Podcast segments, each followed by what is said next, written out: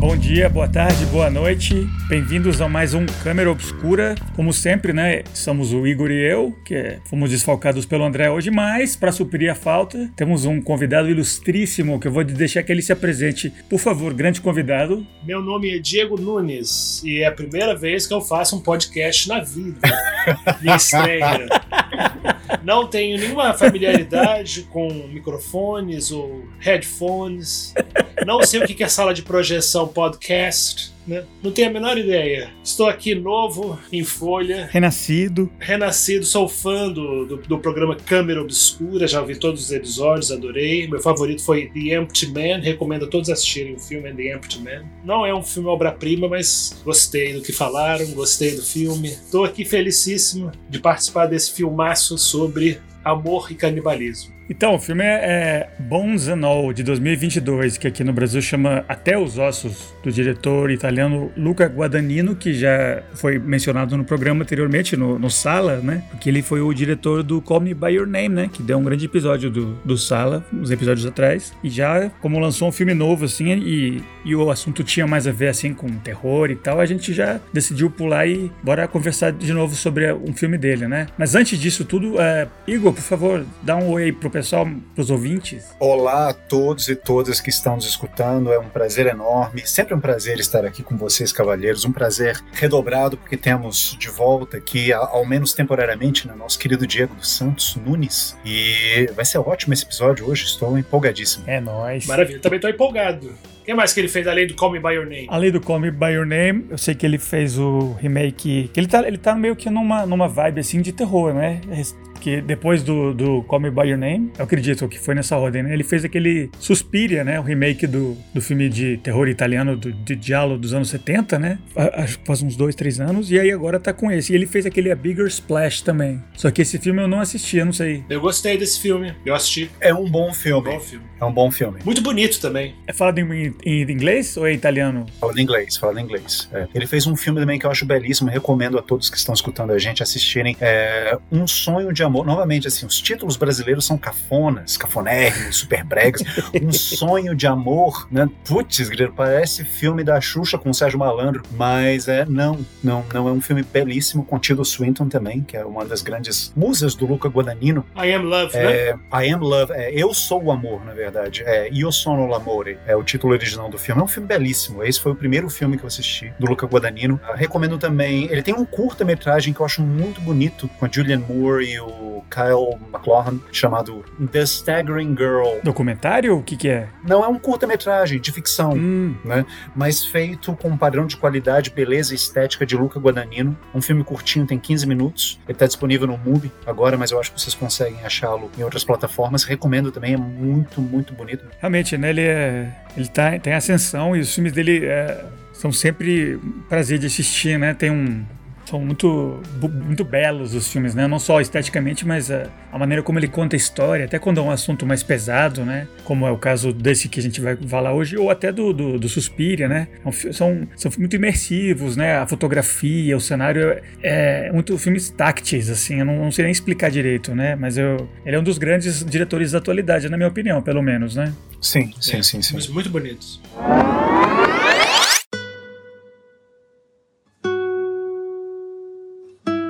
Esse filme Até os Ossos, que inclusive quando a gente está gravando agora no final de 2022, está até nos cinemas e tudo, tá, tá, bem acessível, né? Se você tá ouvindo e tá no começo do ano, vale a pena correr atrás você tá vendo na, na, tela grande. É um filme que é um romance, mas é um filme de terror também, é um, é um filme de terror estranho, porque não, você pode assistir até o final sem... Você fica chocado com as violências, com, com, uma, com, com gore que tem no filme, mas você, às vezes você esquece que é terror, né? E realmente é, né? Porque ele é, ele é romance, ele é, é, é um drama, tem um elemento de realismo, assim, de, de, de, mostrar a pobreza, de mostrar a vida real americana, né? É um filme de época, anos 80, então tem um elemento meio nostálgico também, é, meio, meio do, do Bill Dooms Roman, né? Aquela coisa do crescimento dos aqueles jovens que estão virando adultos, estão conhecendo amor e não sei o quê. Só que tem tudo isso permeado por trás de um, de um elemento de canibalismo, né? Que é o que junta os personagens principais, né? Eles não só são jovens vivendo nesse mundo, nesse ambiente, nessa época, mas eles têm esse elo, esse segredo que eles compartilham, né? Que eu, eu acho muito legal a maneira como é tratado, né? Que filmes tipo Silêncio dos Inocentes e tal, que é, um, é tipo uma doença, uma coisa assim. E nesse filme aqui tem um elemento quase sobrenatural, assim.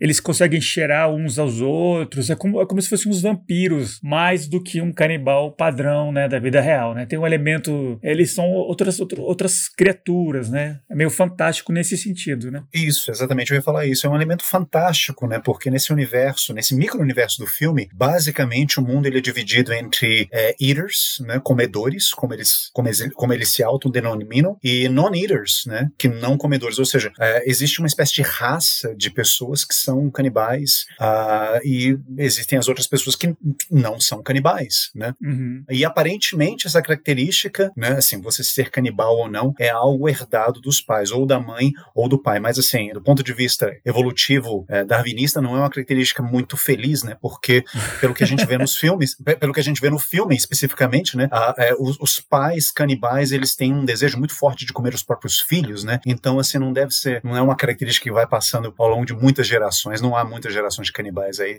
Aí se explica, né? Por que há tão poucos no é, mundo. Eu acho que no sentido de, de, querer comer o filho como uma, uma maneira quase de proteção, né? Que é, é, é estranho, né? No filme é, é, tem essa coisa, né? O, as pessoas se descobrem canibal em algum momento da infância e tal, é, meu, é um traço genético e sempre geram, né, todo esse, porque é a maneira como, li, como lidam com isso é realista, né, as pessoas têm que fugir da polícia e tal, mas tem esse elemento meio fantástico, meio, meio melancólico da, da maneira como o filme é contado, então ele fica entre essas duas, né, entre, eles estão cometendo esses crimes e tal, mas é um, é, uma, é um filme meio poético, a maneira como mostra essas coisas todas, né, e, e no caso deles, os dois protagonistas têm problemas problemas com os pais, né? Que são ausentes, que teve algum descobrimento dessa, dessa, desse traço assassino, né? De consumir carne, que que quebrou a, a, infância deles, né? No caso da menina principal, que é a, que é a Taylor Russell, é, ela não conhece a mãe dela, né? Tem, tem essa ausência que eventualmente ela descobre que a mãe tam, também é canibal e ela herdou dela. E tem um momento que ela, ela diz: Eu quero que, que você morra, eu quero te destruir, mas não, não, não como um impulso, e sim para proteger, para acabar com essa, com essa maldição, né?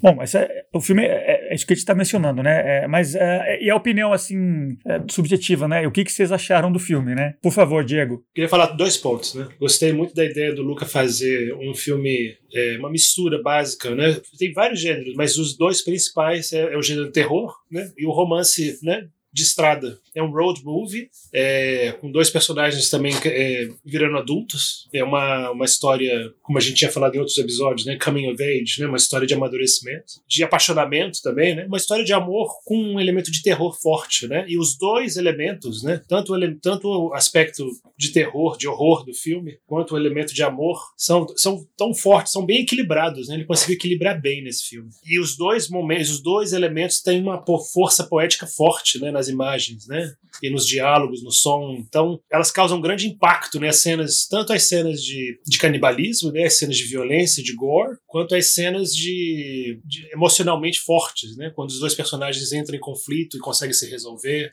Isso realmente está bem equilibrado no filme. Eu gostei muito. E outro aspecto que eu gostei também foi, assim, a ideia de fazer esse traço canibal como um traço animalístico, não acho que é muito sobrenatural. Eu acho que eles herdam exatamente geneticamente dos pais, de um dos pais, e, e, eles meio como se fossem. Eu associei muito como se fossem animais. Como se tivesse um lado animal, um lado instintivo, né? Do animal mesmo, né? De um predador dentro deles, muito forte. Porque eles é uma, é uma escolha, não é uma escolha, parece, né? Eles não têm escolha. Eles simplesmente nascem assim e, e precisam comer é um instinto, eles não têm racionalização, não têm reflexão sobre isso, eles não têm. É, é, um, é um instinto. Tanto é que eles têm horror ah, naquela cena que eles encontram outros, outros dois canibais, né? E um dos canibais é o aquele ator maravilhoso que tá sempre nos filmes do Luca, né? Que era o pai do, do Timothée. O Michael Stuhlbarg. Isso. E o outro canibal é um canibal por escolha, é um canibal mais humano, psicopata. É o, é, o, é o David Gordon Green, diretor, que fez vários filmes indies e esses últimos do Halloween, ele que dirigiu dirigiu também. Ele é um, ele é um canibal voluntário, né? Ele gosta da cultura, né? Não, não, não tem o um impulso, né? Exatamente. Então é diferente, né? É, e eu gostei dessa relação entre eles, assim, basicamente entre, entre o Timotei e o pai dele e a, e a Taylor Russell com a, com a mãe dela, né?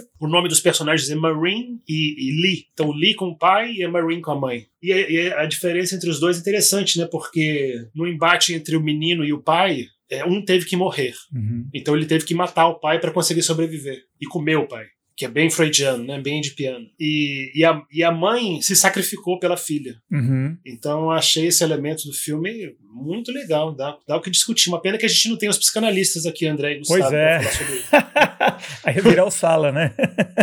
então, o, o Igor mencionou até que esse, esse filme daria um belo episódio mais extenso do Sala mesmo, né? E é muito rico nesse sentido, né? Eu falei, eu falei. E o que você achou, Igor? Ah, bom, primeiro, falando do filme, eu tenho que dizer que eu gostei. Eu achei esse filme belíssimo, assim. Uh, vou começar falando uma coisa não muito boa, mas por favor, não me interprete mal. Esse, eu acho que é, talvez seja o pior filme do Luca Guadagnino nos últimos tempos. Mas assim, eu falo isso porque o padrão de qualidade Luca Guadagnino é altíssimo. O Yosuno Amore é uma obra-prima, Bigger Splash, um filme fantástico. Call Me By Your Name, eu acho que nem preciso mencionar nada. A gente discutiu esse filme aqui no sala de projeção. Uh, eu sou fã do Suspiria, da versão dele, até mesmo porque não é um remake, né? Ele faz uma versão dele própria, autoral, da história, assim, do Suspiria, dentro do universo do Suspiria, o que eu achei uma sacada fantástica. Então, assim, ele tem, é, na minha opinião, assim, eu não sei dos primeiros filmes dele. Aliás, dizem que os primeiros filmes do Luca Guadagnino são muito fracos, né? Mas eu ainda não os assisti. Mas pelo menos desse, dessa última década, né? Os filmes dele são excelentes. E assim, comparado aos outros, eu acho que o Bones and All ainda não é tão bom. Por quê? Por que eu tô falando isso? É, uma das coisas que eu gosto do Luca Guadagnino é que ele conta histórias muito passionais, personagens, assim, sabe, cheios de emoção, vivendo períodos, momentos de crise, conflito muito intensos, mas ele conta de uma forma meio detached, assim, uma forma meio é, é, quase desencarnada, sabe? E eu já vi em alguma entrevista,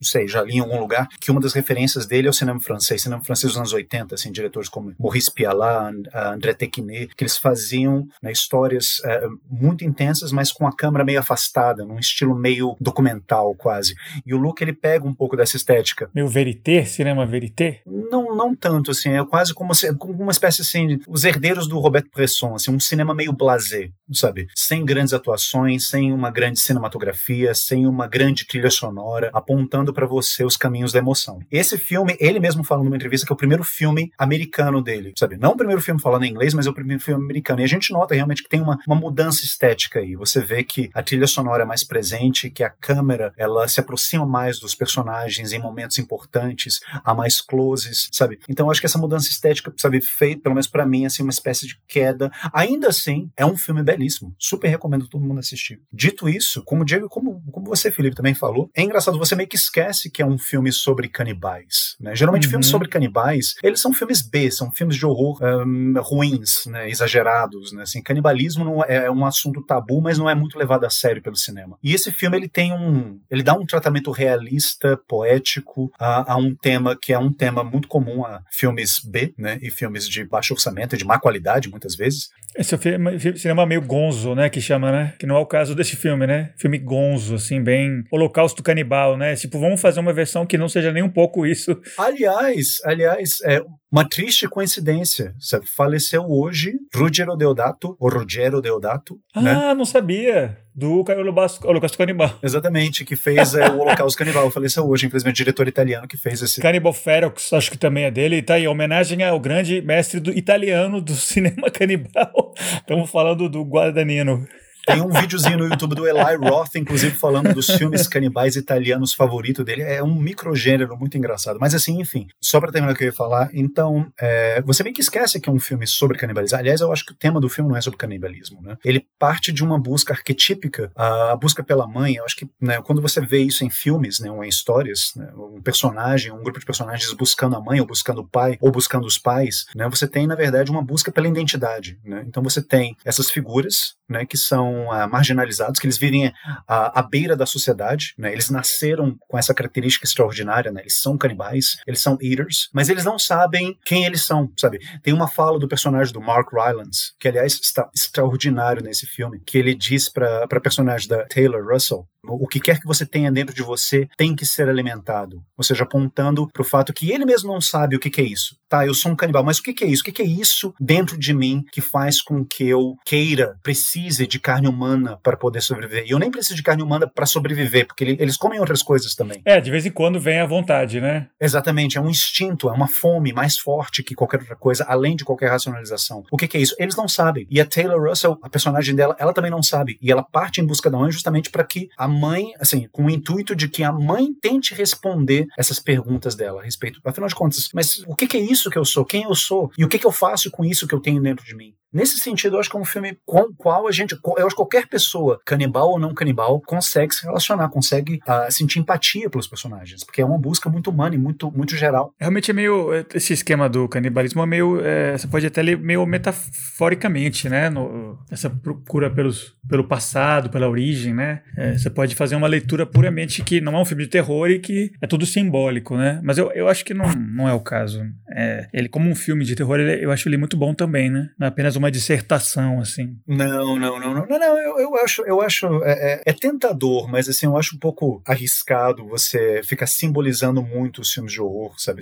Você, sei lá, enxergar na figura do assassino, sei lá, um símbolo ou uma alegoria de alguma coisa. É, eu acho que isso reduz um pouco o impacto do filme de horror. Eu acho que pode ser lido como um símbolo também, claro, se nada impede, mas eu acho um pouco reducionista, né? Nesse caso, eu acho interessante, é interessante eles serem especificamente canibais. Pois é, né? Antropofágico, né? Essa coisa de absorver o outro, né? Tem um nessa procura de, de preencher o, essa ausência, né? Talvez absorvendo os outros, né? Uma coisa, uma leitura meio nesse sentido, né? É uma, eu vi por esse lado também. Eu achei interessante fazer essa metáfora do de você incorporar o outro, né? E literalmente, né, no filme, né? Mas eu achei, pensando não literalmente, a gente meio que uma relação amorosa começa e se desenvolve meio assim, né? A gente vai incorporando elementos do outro, né? É, vocês nunca perceberam, assim, já, né, claro, né? Como a gente vai incorporando o comportamento do outro, o jeito de falar do outro, uhum. o jeito de uhum. pensar do outro, né? Quanto mais o tempo passa, né? E tem, tem pessoas que têm um estilo mais de fazer mais isso, né? Tem pessoas que fazem isso com mais intensidade, tem outras pessoas que não, que se separam muito do outro e se sempre estão destacados, né? sempre são sempre você mesmo. Mas eu conheço pessoas que se amar, que, que, que praticamente se, é, se transformam num amálgama um do, de, de si mesmo com o outro. E aí eu não sei se é uma palavra muito forte, né? Mas eu sempre associei esse tipo de relação em que você vive a vida do outro, que você incorpora tudo do outro, que você faz tudo que o outro faz e, e aprende a gostar tudo do que o outro gosta e aprende a se interessar tudo pelo que o outro se interessa com uma forma meio, não sei de canibalismo, mas de parasitismo, né? Uhum. Mas talvez canibalismo seja uma metáfora interessante disso. Eu acho que eu já tive amigas e, e algumas é, namoradinhas assim que me canibalizaram. sem dúvida nenhuma. Vocês nunca tiveram namorada canibal nesse sentido? De, de, de querer tanto estar com você o dia inteiro, tudo, e fazer tudo que você faz, e, e viver a sua vida, e não sai de perto, e aí tá ali sugando, sugando, conversando, falando, falando, ouvindo, pra, sabe? E você tem que ouvir, você tem e você tá ali, sendo sugado. Vou mentir para você não, assim, num, num ato de sincericídio, uh, eu acho que eu já fui canibalizado tanto quanto eu já canibalizei também, né? Eu acho que é uma via de mão dupla, assim. Isso é uma característica que pode acontecer em dinâmicas, certas dinâmicas de relacionamento. Quanto à sua metáfora do parasitismo, eu acho que isso pode ocorrer também, mas uh, apenas se uma das pessoas na relação se sentir prejudicada, ou se sentir sugada, digamos assim assim, ou, outra metáfora, né? Assim, um vampirismo, né, também pode ser lido como uma metáfora desse tipo de relacionamento. Nesse caso, sim, mas essa, essa, essa mútua canibalização, essa simbiose, né, talvez ela, ela seja, não sei, né, uma dinâmica que tende a se equilibrar, mas assim, quem, cá estou eu falando de relacionamentos, eu não sei. É, talvez o, talvez o relacionamento perfeito, assim, no mundo das ideias, seja sim, sim, perfeitamente simbiótico 50% cada lado, né, teoricamente falando. Mas é isso que eu tô falando, eu acho que o canibalismo, ele sempre é ruim, porque chega uma hora que, o, que, que você não tem mais limites entre você e o outro. E, e, é uma forma também de se destruir um pouco, né? Sabe? Você tá ali destruindo.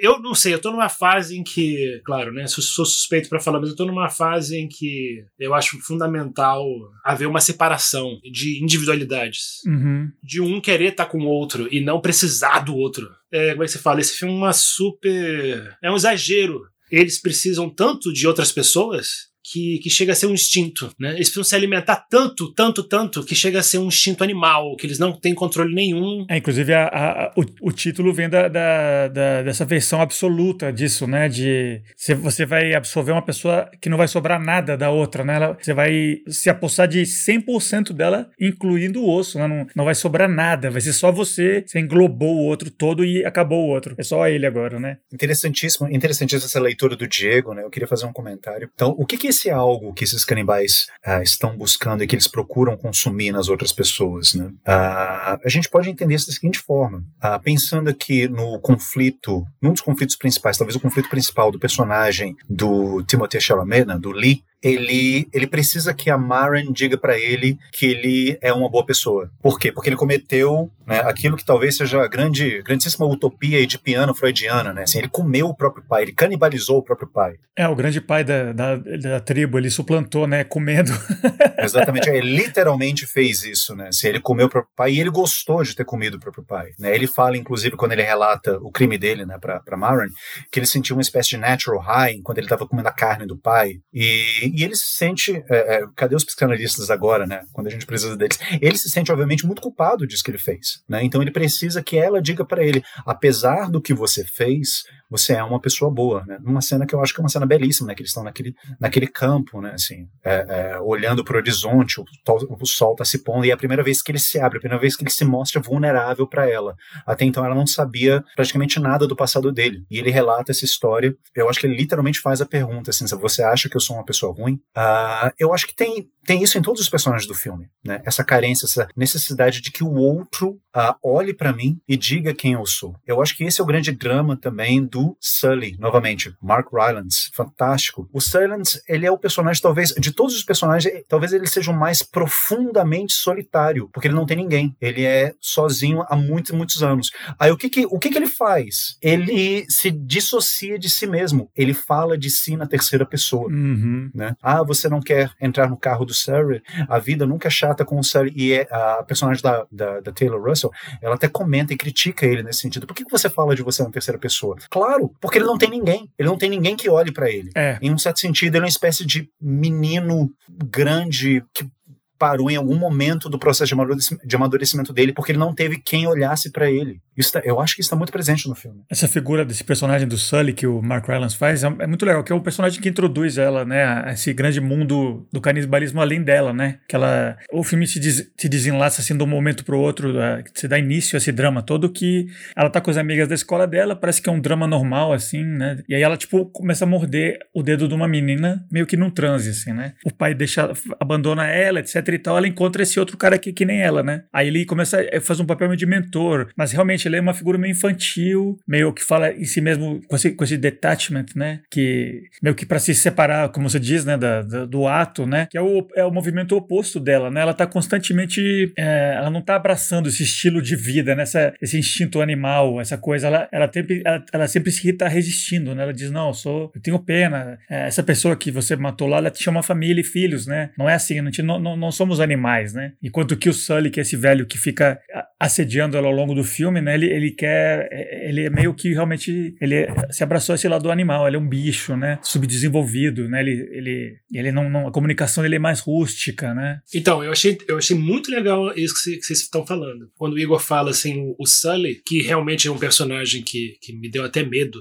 né? Ele, de tão bem que o Mark Rylance tá, né? Ele, ele, aquele final assim, aquela batalha no fim, ele tava quando ele realmente está lá em cima da em cima da Maren, é, aquilo ali foi bem inquietante. Foi bem difícil uhum. assistir aquilo ali. Creepy. Muito creepy, né? Mas eu achei muito legal isso que o Igor falou, de que o Sully não. Ele, ele precisa de alguém para falar quem ele é. Então, o, assim, um pouquinho parecido com o personagem do do Lee, né, que precisa não de que a que a Maren diga quem ele é, mas precisa que ela diga que ele é, um, é uma pessoa boa, porque eu acho que o, o, o, Lee sabe quem ele é. Ele tá, é o personagem que está mais à vontade em ser um canibal. Ele já ele, ele, ele fez as pazes com o fato dele ser um canibal. Uhum. Eu acho que ao contrário do que o, o Felipe está falando, eu acho que o fato deles reconhecerem esse lado animalesco, que não tem não tem como evitar, é, isso ajuda os personagens a, a ficarem em paz consigo mesmos. Eu acho que o Sully, ele tem um elemento mais cruel, mais humano, mais psicopata dentro dele, né? E mais solitário, mais traumatizado.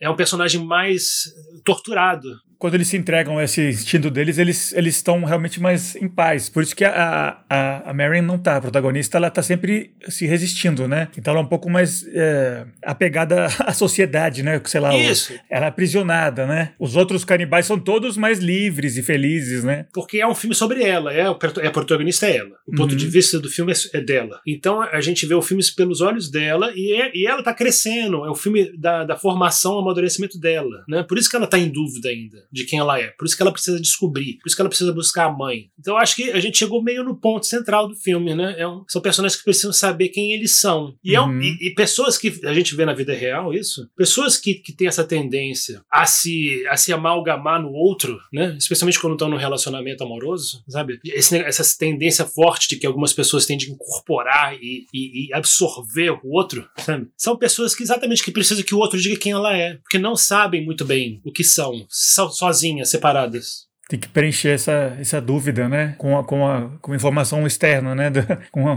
com confirmação do outro, né? A identidade vai ser a que você me tá- vai me dar, né? Nesse sentido, né? É, que o Sully precisa dela muito, ele não consegue largar. É, ele fica obcecado, claramente, assim. Ele não consegue, ele sabe que ela vai ser uma fonte de. é, não, é, não é simplesmente tirar ele da solidão, né? Dar uma, ser uma companhia pra ele, né? Mas ela vai definir quem ele é. Ele pode, ele pode se ver como pai dela. Talvez ele, esteja, Uhum. talvez ele tenha essa necessidade. Por isso que é bom esse filme também, né? Os personagens, eles são monstros, né? Especialmente o Sully, mas eles são. têm uma humanidade incrivelmente desenvolvida pelo, pelo roteiro, né? Pela, é, super, super- é, pais e filhos, né? O, complexo pra cacete. os dois protagonistas jovens têm esse elemento da, da ausência paterna, né? Ou materna, e o Sully realmente, né? É, fica meio dúbio, assim, né? Se ele tá afim dela e tal, mas parece que não. É realmente é além disso, né? É um troço meio. É isso, né? É alguém que, que identifique ele, né? Que, que, que complete esse, essa, esse buraco que ele tem, né? Que ele é um. É, tá tá inde- indefinido, né? Ele, ele não sabe nem expressar direito, ele fica. Tem uma hora, quando, quando ele primeiro manifesta que ele, tá, que ele tem estado seguindo ela, né, ao longo do filme, e ela diz, não, pelo amor de Deus, vai embora, ele fica ensandecido, ele nem sabe lidar direito, né? Ele é um personagem muito interessante mesmo, né? Mark Rylance. É, bem diferente desses que eu tenho visto recentemente dele, que ele faz muito com Spielberg, né? Que é mais introspectivo e tal. Isso é uma figura medonha, né? Vale muito a pena ver por ele, eu acho, esse filme. Sim, sim, sim. Eu acho que, que o personagem do Mark Rylance, o que ele busca no personagem da Taylor Russell, é alguma forma de compreensão, porque eu acho que a relação deles passa por várias camadas. É uma relação ah, filial, né, de pai e filha, mas ah, há um elemento de erotismo muito forte nessa relação também, e também há uma, há, há uma relação também maternal, sabe, como se ela fosse a mãe dele em um certo sentido. Especialmente naquela cena final que o Diego falou, e eu concordo, assim, é altamente creepy, né, finalmente quando ele encurrala ela num apartamento, né, numa ocasião em que o Lee ele não está, e ele deita no colo dela, sabe, não é tanto, assim, um, um, um assédio é, é, sexual que a gente vê, mas talvez seja uma, algo como, assim, olha, me acolha, me receba, sabe, há uma, há uma vulnerabilidade. É engraçado, assim, é até irônico e é muito rico também, assim, porque no momento em que ele tá lá em cima dela com uma faca na mão, prendendo as mãos dela, ele se mostra extremamente vulnerável. Ah, então. Porque ele fala alguma coisa do, do tipo, mas eu achei que a gente tivesse uma conexão, eu achei que a gente tivesse uma compreensão mútua, sabe? Então daí essa necessidade dela por ela. Isso que você está falando faz todo sentido, né? Inclusive, né? Que realmente, né? Ele, o, o Sully não é, não é uma figura paterna em nenhum momento do filme, né? Ele é mais o terceiro personagem que tá à procura da mãe dele, do pai dele, né? Ele tá na, mesma posição dos dois jovens, inclusive. Ele não tá procurando uma filha, não. Ele tá procurando uma mãe pra ele, né? Que ele achou que era ela, né? Nesse caso. Sim, sim. Agora, por que que vocês acham, como é que vocês entendem, é, que eu fiquei meio é, encucado né, no com o finalzinho do filme, por que que vocês acham que o, o Leaf pede pra, quando sabe que tá morrendo, pede pra, pra Maren comer ele? No meu entendimento, né, é quando, quando eles encontram o Stuhlbarg naquela cena anterior, mais pro no meio do filme, né, que ele diz que é uma coisa assim, uma, é, uma, é uma felicidade absoluta, né, que é o melhor, que, que é diferente de quando você come porque tá com aquela fome deles e tal, é, que não, que quando você faz aquela coisa que você come até os ossos, é, é, uma, é, uma, é uma sensação de, de, de êxtase muito além, né, Então eu acho que quando ele, quando ele sente que ele tá morrendo, né? Ele fica feliz, né? Na, na própria representação do, do Timothy Chalamet tem isso, né? Tem, tem um pouco de. Ele tá feliz por ela, ele tá dizendo, meu Deus, né? Você vai poder, eu quero que você me coma até os ossos, né? Que você, eu quero te dar essa última felicidade absoluta né? do, na mente do, da vida do canibal, né? Você, não, você vai me absorver e não vai sobrar nada. Eu vou me entregar totalmente a você, assim. Eu tô morrendo mesmo e eu tô achando ótimo isso porque é, é você, né? Que é, que é minha esposa, minha namorada nesse, naquele que eles estavam meio já meio quase casados, né? E eu acho que ele, nesse sentido ele, ele achou até bom, né? Te dar essa, esse êxtase do, da entrega absoluta, não vai sobrar nada e é, vai acontecer agora, né? Inclusive o, o filme fecha, né? Com ele morrendo e é uma cena deles remota, assim, sentados e tal, é, que é um uma nota de final meio, meio melancólico, mas é romântico, né? É bonito o final. Então acho que nesse sentido, né? Ele, ele queria dar esse, ele, essa entrega final absoluta para ela, né? Quando ele tá morrendo. Perfeito, não, mas é isso mesmo, é isso que eu acho também. Eu acho que o Felipe ele, ele disse assim algumas coisas que são chave pra gente entender esse final do filme. Eu acho que romântico, sim, uh, não num sentido leigo, não num sentido é, quase coloquial que a gente usa, né, diariamente romântico. Ah, ele mandou um buquê de rosas vermelhas para ela com um cartãozinho né? Ah, que, que gesto romântico. Não, não romântico num sentido assim quase histórico, né? Você pensa na, na, na no, no, movimento romântico, né? no romantismo, romantismo alemão, romantismo inglês, sabe? Existe, existia esse ideal, sabe, de total é, imersão e, como é que eu posso dizer, desaparecimento dentro do ser amado, sabe? Uhum. E o filme, ele, ele mostra uma literalização dessa ideia, sabe? Tipo, você vai me comer até os ossos, né? A gente sempre, desculpa trocar trocadilho, assim, mas inevitável, né? Assim, a gente sempre come quem a gente ama. Não sei se isso vai entrar. Isso aí, não sei se isso vai entrar no podcast ou não. Mas. mas Diego! Mas, quer dizer, não sempre, a gente tenta, né, Romero? Mas você tem essa ideia, né, esse ideal romântico, né, sendo é, literalizado, né, por esses é, dois jovens canibais. E é, é, e é trágico ao mesmo tempo, que é sublime, é um êxtase e é uma morte. Novamente, é, é, é um filme muito complexo, sabe? Ele, ele, ele, ele tem várias camadas interpretativas e ele é muito rico emocionalmente. Eu gostei muito desse filme. Eu acho que talvez é, isso até seja um problema dele, porque ele, ele faz várias promessas para espectador ao longo do filme, mas ele, ele só tem duas horas e dez. Ele deveria ser um filme de quatro, cinco horas para poder explorar absurdo. todos esses temas. Ah, tá eu queria, eu queria ter visto mais esse filme, eu queria ter acompanhado é. mais a história deles. Só uma coisinha. Você queria uma série, então, na verdade, né? Você é, queria uma, queria série. uma série, queria um, toda uma temporada de é, Timothée Chalamet. Então, rapidinho, antes de você continuar falando, então é um ato de amor final dele, né? De entrega de, de alto sacrifício para você, ó, pronto, agora tem o seu prazer máximo, comendo até os ossos da pessoa que você ama.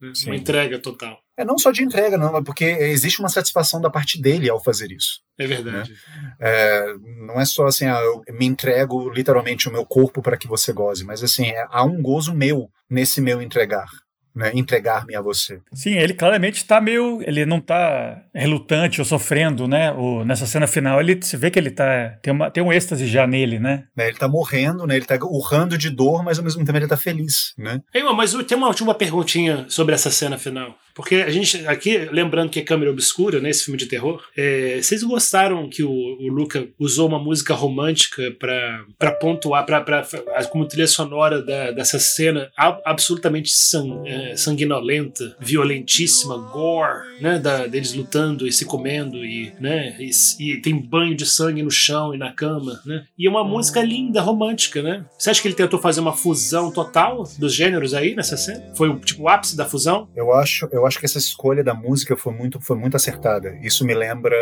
isso me lembra assim a sacada genial que o John Landis teve quando ele colocou Blue Moon na, na cena da transformação do personagem principal em lobisomem, naquele filme Um Lobisomem Americano Não apenas isso causa um estranhamento muito grande, porque você esperaria uma música tensa, é, típica de filme de suspense numa hora como essa, mas também ela aponta para uma outra coisa que, infelizmente, por quanto tempo a gente não vai conseguir explorar aqui, né, até mesmo porque são muitas ideias né, que o filme traz, que é justamente a natureza erótica e romântica romântica desse processo de canibalização, né? Então, assim, por exemplo, naquela cena em que a Taylor Russell morde o dedo da menina, é, tava rolando um clima entre aquelas meninas. E aí, uhum. há aquela mordida no dedo. Quando você vê pela primeira vez, por mais chocante que seja, é, Mark Mark Rylance de quatro, quase totalmente sem roupa, comendo o cadáver daquela velhinha, né, naquela filme. É até engraçado de falar isso, mas assim, o filme ele mostra isso de uma maneira bem crua e bem realista, né? É, há um elemento erótico aí, você vê, né, né aquele homem de cueca, de, né? De quatro, quase nu, semi-nu. É, é, um pouco cômico, mas há um elemento erótico aí também, sabe?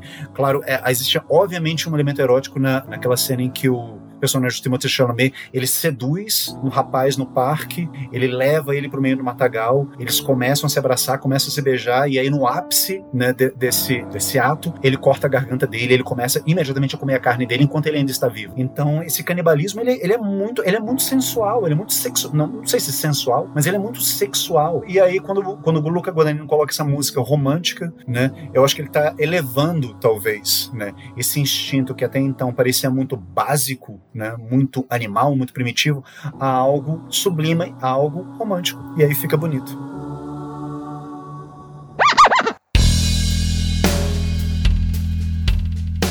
Pessoal, esse foi mais um Câmera Obscura. Ficamos tão felizes que o Diego voltou. É, foi quase. Estamos quase num sala aqui. A gente estava querendo falar mais uma hora aqui, mas é, ia sair muito do, da nossa linha. Não, não, vamos, vamos, deixar por aqui, deixar, deixar fazer só uma palhinha, inclusive para quem ficou interessado. Filmaço, super recomendado. Então, nosso grande convidado é Diego, por favor, se despeça da, dos ouvintes. Adorei ter participado, matei a saudade de, de conversar com vocês e de discutir filmes Adorei falar sobre esse grande filme do Luca Guadagnino. Foi um prazer e eu tenho certeza que é, falta mais um mês para eu chegar no Brasil. Vou tentar participar do próximo também, com certeza. Vou tentar.